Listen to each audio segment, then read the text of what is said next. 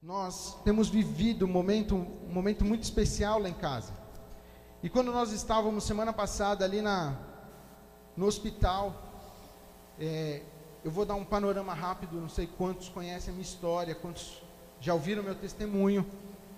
Mas há cinco anos atrás nós tivemos a nossa primeira gestação, nosso primeiro filho. E na verdade minha esposa teve um problema gestacional e ela teve um, um agravamento da, da pré-eclâmpsia, que chama HELP síndrome, e naquele momento nós tivemos que interromper a gestação dela.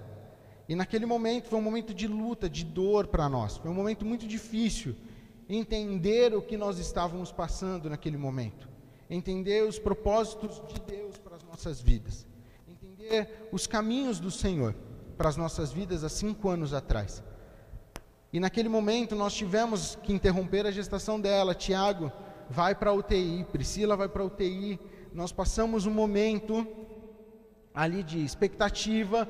Nós recebemos naquela época uma notícia assim: ó, pais de crianças em UTI é que nem montanha russa.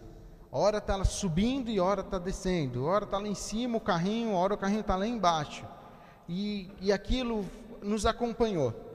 E graças a Deus, Deus foi muito bom com a gente. Tiago tinha uma expectativa de muito tempo na UTI, ele simplesmente passa um período de oito dias só na UTI. Depois ele tem, ele sai da UTI, passa só mais oito, mais uns oito, oito a dez dias no, no hospital. Opa.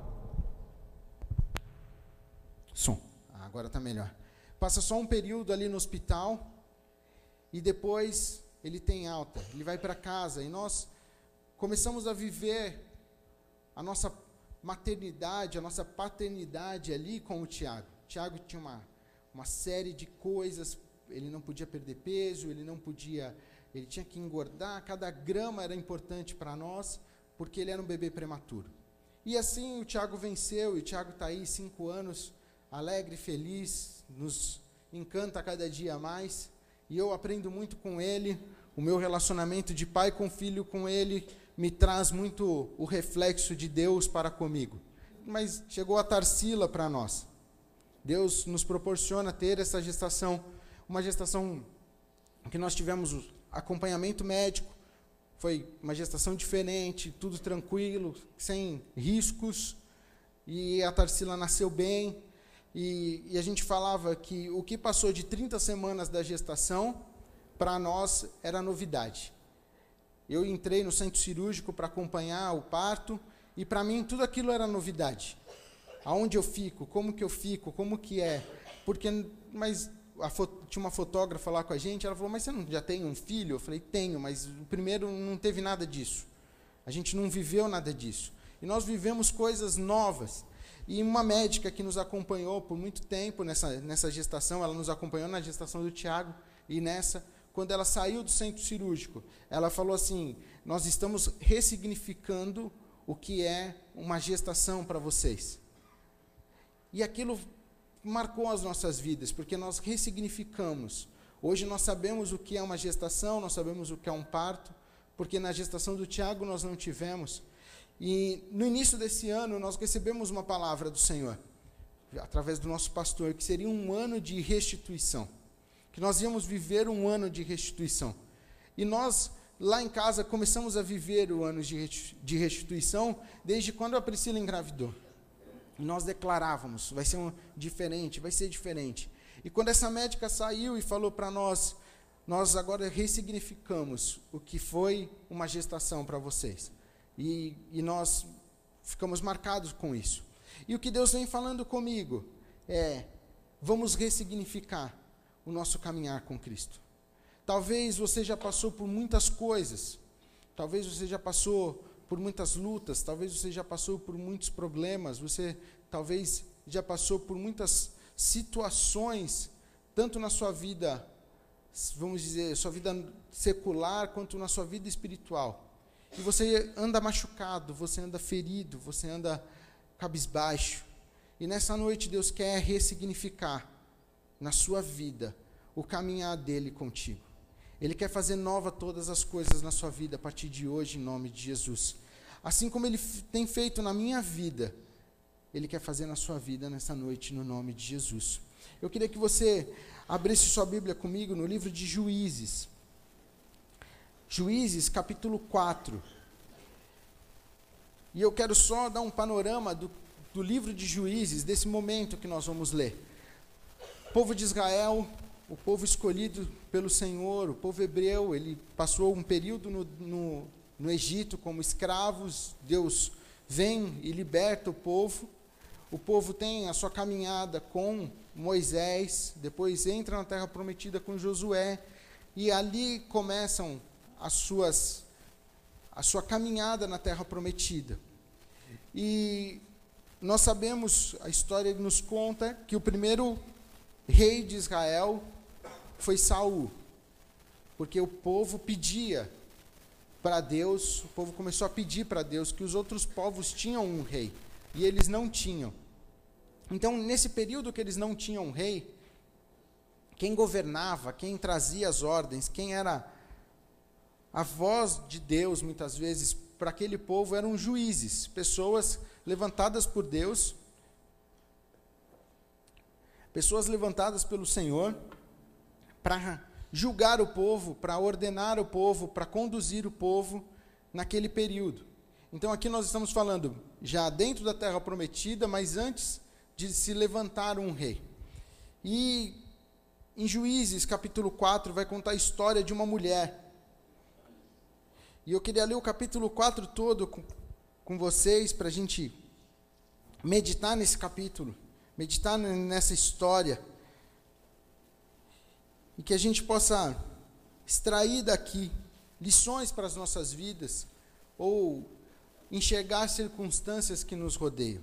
Então o texto começa assim: Depois da morte de Eude, os israelitas voltaram a fazer o que era mal aos olhos do Senhor.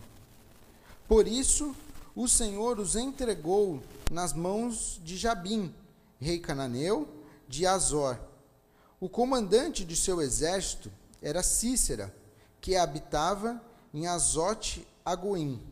Cícera, que tinha 900 carros de guerra com rodas de ferro, oprimiu cruelmente os israelitas durante 20 anos. Então o povo pediu socorro ao Senhor. Vamos comentar aqui. Então nós estamos falando aqui de um período do povo. O povo normalmente eles faziam o que era mal aos olhos do Senhor, e o Senhor os entregava na mão de um povo, e eles eram oprimidos, e de repente eles clamavam, e juízes se levantavam para libertar. Para libertar o povo, para ajudar o povo, para guiar o povo, e assim era a caminhada do povo de Israel. Então aqui o povo fez o que era mal aos olhos do Senhor, e o Senhor entregou ele, eles na, na mão de um rei, na mão de um povo. E o, no versículo 3, ele traz uma, um fato aqui, que numericamente ele é importante, vamos dizer assim, humanamente falando. Ele fala que Cícera, que era o comandante, tinha 900 carros de guerra com rodas de ferro e oprimiu cruelmente o povo durante 20 anos. Esse homem tinha, ele era o comandante, ele tinha os carros, os melhores carros de guerra da época, com rodas de ferro. Ele oprimia o povo, então o povo tinha medo dele o povo tinha um temor dele. E eu não sei o que você tem passado. Eu não sei se existe uma Cícera aí, um Cícera com você, que está te oprimindo, que está te escravizando. Esse Cícera escravizou esse povo por 20 anos. E o povo pediu socorro ao Senhor. Eu não sei se você tem sido oprimido por alguém, por algo, por alguma situação, e hoje no seu coração você pede socorro ao Senhor. Eu quero te dizer que nesta noite Deus vai liberar a sua vida. Nesta noite ele vem com o socorro para a sua vida no nome de Jesus. Essa é uma noite de libertação da sua vida no nome de Jesus. Vamos continuar nossa leitura. Versículo 4. Quem julgava Israel nessa época era Débora, uma profetisa, mulher de Lapidote. Ela costumava sentar-se debaixo da palmeira de Débora, em Ramá e Betel, na região montanhosa de Efraim e os israelitas, o povo, a procurava para que ela julgasse suas questões. Então, essa mulher, Débora, uma juíza e profetisa, ela tinha o lugar dela, ela sentava lá e ela julgava de lá, e o povo ia atrás dela. O povo buscava nela a, a questão o, do que eles, das demandas que eles tinham. Qual era a situação que eles tinham e ela ia julgar quem estava certo, quem estava errado, o que ia fazer e tal. Mas interessante que na continuação aqui diz assim no versículo 6: Certo dia mandou chamar, Débora mandou chamar Baraque, filho de Abinaão, que morava em Guedes, no território de Naphtali, e lhe disse: O Senhor, o Deus de Israel, lhe dá a seguinte ordem: convoque dez mil guerreiros das tribos de Naphtali e Zebulon para irem ao monte Tabor. Eu, o Senhor, farei Cícera, comandante dos exércitos de Jabim, e com os seus carros de guerra e com os seus guerreiros até o rio de Quizon. Ali eu os entregarei em suas mãos. Então aqui o Senhor está falando que ele vai fazer com que aquele homem que oprimia, que tinha seus 900 carros com rodas de ferro, seus carros possantes, fossem até uma região e ali o Senhor faria, daria a vitória. Porém, Baraque, no versículo 8, diz assim: Baraque disse a Débora: Só irei se você for comigo, senão, não irei. Débora respondeu: Está bem, eu irei, mas você não receberá a honra nessa missão, pois o Senhor entregará Cícera nas mãos de uma mulher. Então Débora foi com Baraque a Guedes. Ali, Baraque convocou as tribos de Zebulon e Naphtali, e dez mil guerreiros subiram com ele. Débora também o acompanhou. Então aqui o Senhor dá uma ordem: vá, eu vou te entregar. Mas Baraque está com tanto medo, que o medo paralisou ele de tal forma que ele não teve coragem de obedecer à ordem do Senhor. E eu não sei se você tem vivido com medo. Esses dias eu estava caminhando com o Tiago e eu vi um, um rapaz voando com aqueles paragliding que tem uma, um motor atrás, assim, ele passou e eu mostrei para o Tiago, falei, ó oh, Tiago, o rapaz ali voando e tal. Só que até eu explicar o que era, eu falei, ah, é paraquedas. O cara pulou de paraquedas. E ele falou assim para mim, ô pai, vamos pular um dia de paraquedas? Eu falei, vamos, vamos pular. E ele falou, mas eu tenho medo. Eu falei, não, filho, não precisa ter medo. Quem tem Jesus não tem medo. Mas o medo paralisa muitas vezes. Ele, com cinco anos, uma coisa que vai acontecer, talvez, se, ele, se for acontecer com 20 anos, ele já está hoje com medo do que vai acontecer daqui 15 anos. E eu tenho que incentivá-lo, instruí-lo a não ter medo, porque o medo paralisa. Baraque estava assim nessa situação, ele teve medo, ele, ele sabia o que ele sofria, ele sabia a opressão que tinha. E, e isso deixou ele tão preocupado e tão temeroso que nem a ordem de Deus para a vida dele ele conseguiu obedecer. E eu não sei se Deus tem dado ordens a você e você está com medo de cumpri-la. Eu quero dizer nesta noite que Deus está com você que a vitória é certa, que Ele vai à sua frente, Ele vai lutar as tuas lutas, e ninguém mais vai te oprimir no nome de Jesus. Simplesmente toma posse daquilo que Deus tem para a sua vida. Toma posse daquilo que o Senhor está te entregando. Toma posse da instrução que o Senhor está trazendo para a sua vida no nome de Jesus. Deus vai levantar pessoas para te ajudar. Ele vai levantar, mas Ele quer que você, que você seja vitorioso, que você tenha a honra dessa vitória no nome de Jesus. Porque aqui Débora diz: você vai continuar tendo a vitória, mas você não vai ter a honra, porque a honra será de uma mulher. E aí vamos continuar nossa leitura. Débora acompanha ele e eles vão buscar o pessoal, os 10 mil guerreiros, e aí no versículo 11: Eber, Queneu, descendente de Abode, cunhado de Moisés, havia se separado dos outros membros de sua tribo, e armado a sua tenda junto ao carvalho de Zanaim, perto de Guedes. Quando disseram a Cícera que Baraque, filho de Abinaão, havia subido o monte Tabor, ele mandou trazer seus novecentos carros de guerra com rodas de ferro e todos os seus guerreiros, e eles marcharam Arazote, Agoim, até o rio Quizon. Então Débora disse a Baraque: Prepare-se. Este é o dia que o Senhor entregará Cícera em suas mãos.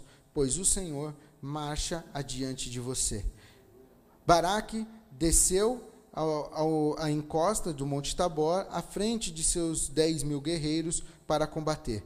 Quando Baraque atacou, o Senhor trouxe pânico aos, sobre os carros de guerra e sobre os soldados de Cícera, que abandonou sua carruagem e fugiu a pé. Vamos parar aí. Nós falamos de 900 carros, carros com rodas de ferro. A palavra de Deus nos enfatiza isso várias vezes, que eram carros, carros preparados para a guerra, carros que colocavam medo. Mas o, o Senhor, o Deus dos exércitos, o Senhor dos senhores, ele foi à frente nessa batalha, de tal forma que os carros ficaram parados e eles fugiram a pé. Você já pensou que com esses carros eles poderiam passar por cima dos, dos outros guerreiros que estavam ali atacando eles? Mas o temor foi tão grande, a confusão foi tão grande que, que esses 900 carros não serviram para nada. Esses 900 carros com as rodas de ferro ficaram lá parados e eles fugiram a pé. Mas o Senhor, nesta noite, está dizendo para você: prepare-se. Prepare-se, porque este é o dia que o Senhor entregará a Cícera que está te, te, atormentando nas suas mãos, pois o Senhor marcha adiante de você. O Senhor marcha adiante de você nas suas lutas. Quais são os teus desafios? Quais são as tuas questões? Quais são os teus temores? O Senhor está marchando nesta noite adiante de você. O Senhor tem algo a entregar na sua mão e Ele tem a vitória para você. Basta você se preparar. De que forma? Lendo a palavra, buscando ter um relacionamento com o Senhor, estando preparado, escutando a voz do Senhor, escutando as instruções e não deixando com que o medo te paralise não deixando com que o temor te deixe parado, com, com, sem ação. Quando nós falamos em oração, está implícito orar e uma ação. Ação de você ir, de você falar. Talvez você precisa conversar com alguém e você tem medo da reação dessa pessoa. Eu estou falando para você, vá nesta noite no nome de Jesus, porque Ele preparou todo o caminho para você ele vai adiante de você. Talvez você tenha uma dívida e você precisa ir negociar essa dívida. Vá em nome de Jesus, porque o Senhor está à sua frente, Ele está lutando por você, Ele está preparando o teu caminho e você vai ser surpreendido no nome de Jesus. Amém? Amém. Vamos continuar aqui. Versículo 16: Baraque prosseguiu, Baraque perseguiu os carros de guerra dos exércitos e o exército inimigo Azote Agoim e matou todos os guerreiros de Cícera, nenhum deles escapou. Enquanto isso, Cícera correu para a tenda de Jael, esposa de Eber, o queneu, pois havia paz entre a família de Eber e Jabim, o rei de Azor. Jael, Jael aqui para nós parece homem, né, mas é uma mulher. Jael saiu ao encontro de Cícera e disse: Venha para minha tenda, Senhor. Entre, não tenha medo. Ele entrou na tenda de Jael e ela o cobriu com uma, com uma manta.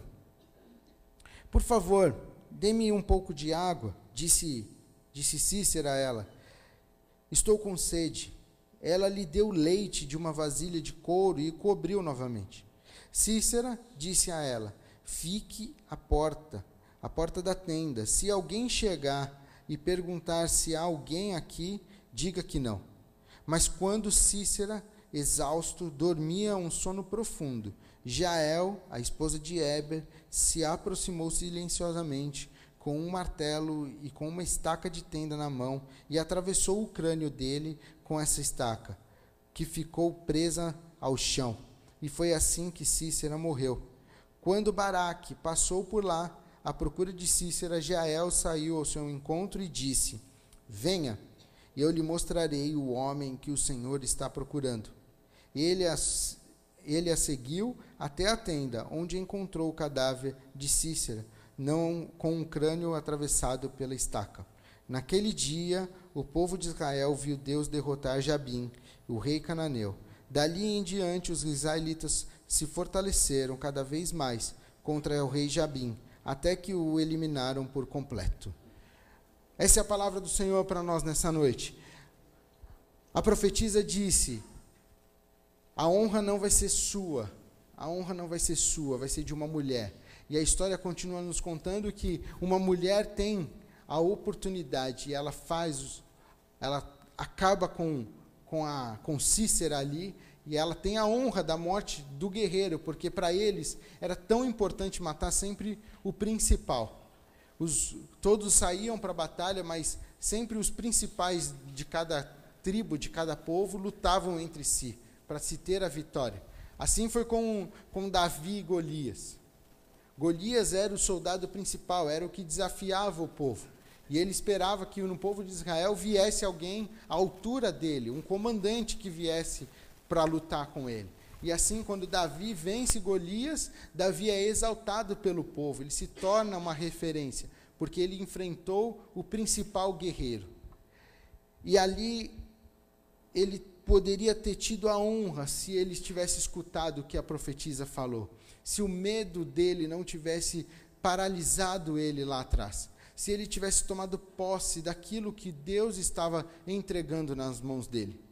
Talvez você tenha recebido algumas chaves, alguma, alguma coisa do Senhor, e isso tem te pesado um pouco em temor, de fazer a coisa certa, você não quer errar, você não quer dar um passo em falso, você não quer caminhar de forma errada. E nesta noite Deus está falando: Ei, eu sou com você, eu estou contigo, eu vou lutar as tuas lutas, eu vou à, à frente de você e você vai terminar a sua caminhada que nem o povo de Israel, dizendo que naquele dia o povo de Israel viu Deus derrotar Jabim, o rei cananeu, e dali em diante, e de hoje em diante, o povo de Israel começou a se fortalecer cada vez mais.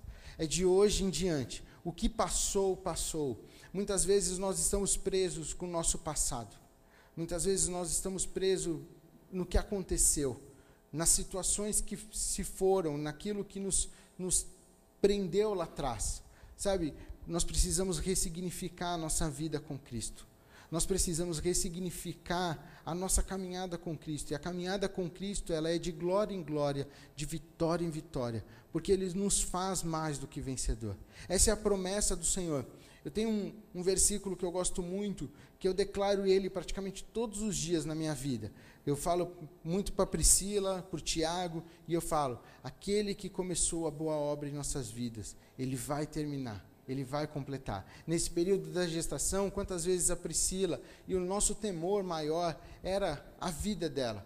Nós sabíamos que nós tínhamos feito tudo perante a medicina para que a Tarsila estivesse bem.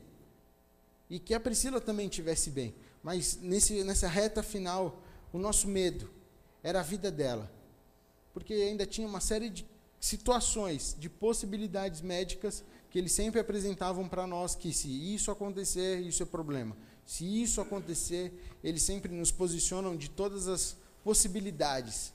E nós nós tínhamos um temor, nós tínhamos aquilo, mas Deus vinha todo dia de manhã e falava: aquele que começou a boa obra, ele vai terminar. Eu ainda não terminei a obra na vida de vocês. Fiquem calmos, tranquilos, confiantes.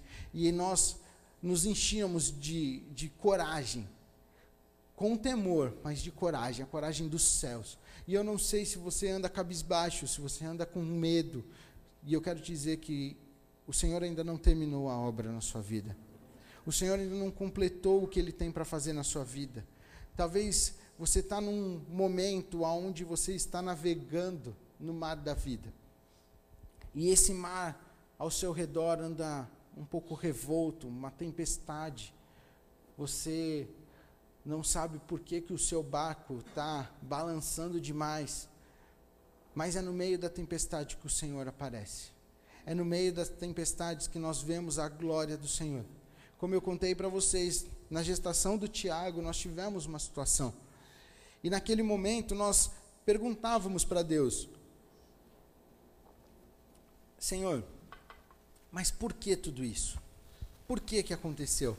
E eu lembro que a primeira questão que vem na nossa mente, quando acontece alguma coisa conosco, nós falamos assim: Deus, mas por que comigo? E eu lembro que o Senhor falou muito claro aos nossos corações, e ele falava assim: Vocês são melhores do que alguém? vocês são melhores do que o outro. Eu escolhi essa situação para a vida de vocês. Faz parte do meu plano para a vida de vocês. E nós tivemos que aprender com aquela situação que nós estávamos passando, a confiar no Senhor, a entregar os nossos sonhos nas mãos do Senhor, a dizer que aquele que começou a boa obra, ele ia terminar, a, dizer, a declarar que fé era para aquela hora, fé era para acreditar, fé era para entender os planos de Deus. E nós começamos a entender que Deus tinha algo traçado na vida do Tiago, Deus tinha algo para fazer na vida dele. E e nós começamos a receber o que Deus tinha para nós, e com a nossa casa, com o nosso lar. E passados cinco anos, nós vivemos uma nova fase da nossa vida.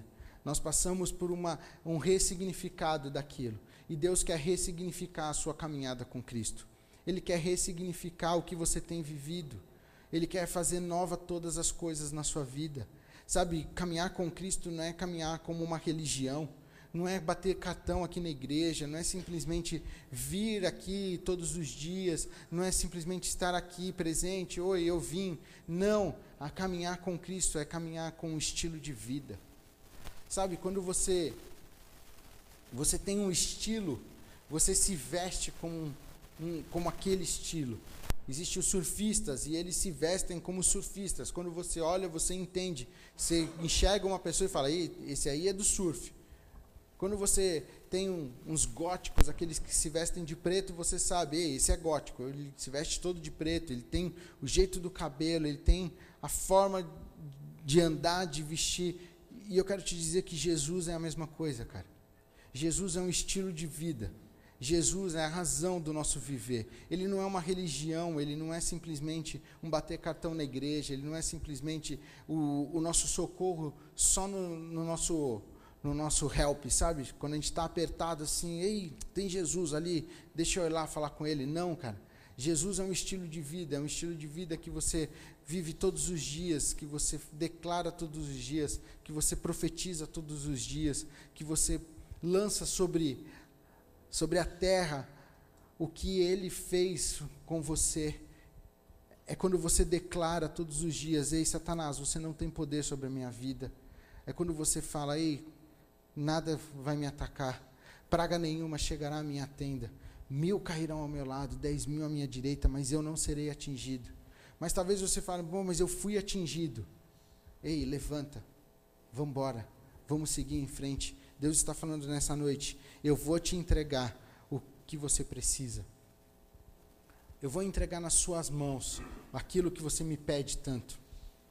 Tem um, um, outro texto que eu gosto muito que diz: Eu bem sei os pensamentos que tenho a respeito de vós, pensamentos de paz e não de mal, para lhes dar o fim que desejais. Você já parou para pensar que Ele quer dar o fim que nós desejamos? Mas muitas vezes o caminho para chegar lá não é o nosso caminho, é o caminho dos céus, é o caminho do Senhor. E nós temos que estar dispostos a caminhar.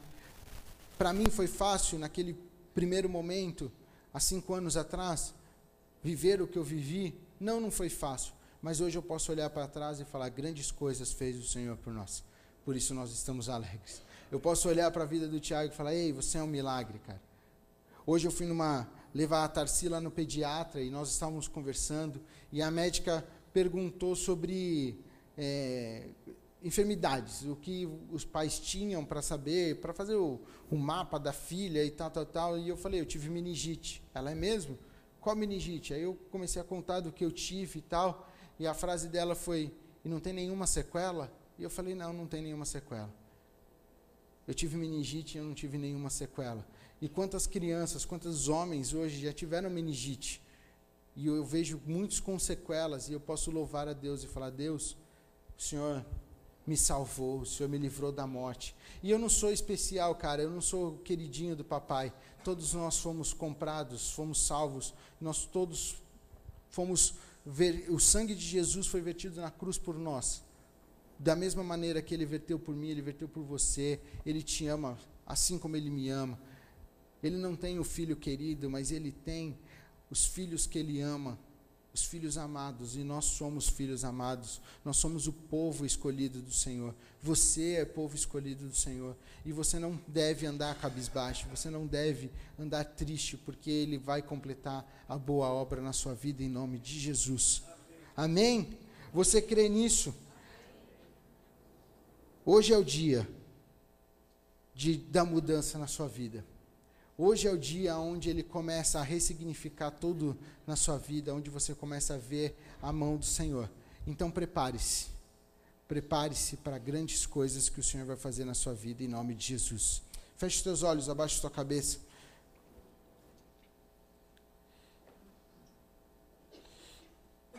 E eu não sei quantos entraram aqui com lutas, com adversidades, com problemas, não sei quantos entraram aqui com questões. Mas nesta noite Deus falou com você. Deus falou algo ao seu coração. E Ele está falando para você: ei, prepare-se. E você quer se apresentar diante do Senhor, falando: Deus, é comigo essa palavra. Eu quero estar pronto. Eu quero entregar os meus temores. Eu não quero ser paralisado pelo medo. Eu queria que você ficasse de pé, porque eu quero orar com você no nome de Jesus. Você que precisa entregar para o Senhor os teus medos, fala com Ele agora em nome de Jesus. Fala, Deus, está aqui os meus medos. Eu tenho estado paralisado por tal e tal situação, mas eu não quero mais ficar dessa forma. Cara, é o momento agora, você e Deus. Quero que você agora abra sua boca aí no seu lugar e você fale com Deus, no nome de Jesus. É um momento de comunhão, você e o Pai. Como eu disse, eu vivo experiências com o Tiago que eu tenho aprendido a enxergar a paternidade do, do Senhor para comigo.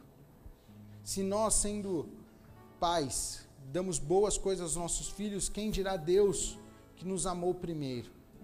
Cara, Ele te ama, cara, Ele te ama. Satanás muitas vezes tem tentado roubar isso de você, tem falado para você que você não vale nada, que você é a pior pessoa, que ele não te ama.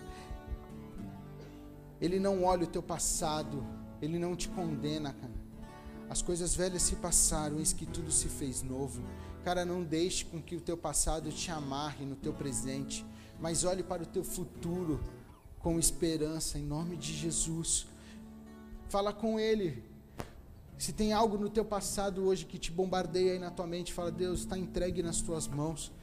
As coisas velhas se passaram em Cristo, eu sou nova criatura. Eu sou nova criatura, eu fui salvo. Eu fui lavado no sangue de Jesus. Pai, em nome de Jesus, no nome poderoso do Senhor, nós estamos aqui na tua presença. Pai, nós queremos ressignificar a nossa caminhada contigo. Nós queremos viver e Pai, nesta noite o Senhor falou para que nós estejamos prontos, nós estamos preparados preparados para receber aquilo que o Senhor tem para nós. Pai, vai à nossa frente, luta as nossas lutas. Vai, Pai, preparando os caminhos para nós em nome de Jesus. O Senhor conhece, Pai, as nossas lutas, o Senhor conhece o que tem nos, nos atemorizado, Pai, mas que nós possamos hoje avançar, que nós possamos seguir em frente, que nós possamos receber o que tu tens para nós, porque nós sabemos que aquele que começou a boa obra em nossas vidas, ele vai terminar, ele vai aperfeiçoar, e esse povo está de pé te entregando as vidas, entregando os seus temores, entregando, Pai, as suas situações, talvez os a, a sua, os seus problemas, talvez é uma cobrança, talvez é uma dívida, Pai, mas hoje nós estamos entregando isso no teu altar e pedindo: luta as nossas lutas, vá à nossa frente e nós queremos receber o que tu tens para nós, no nome de Jesus. Amém. Amém.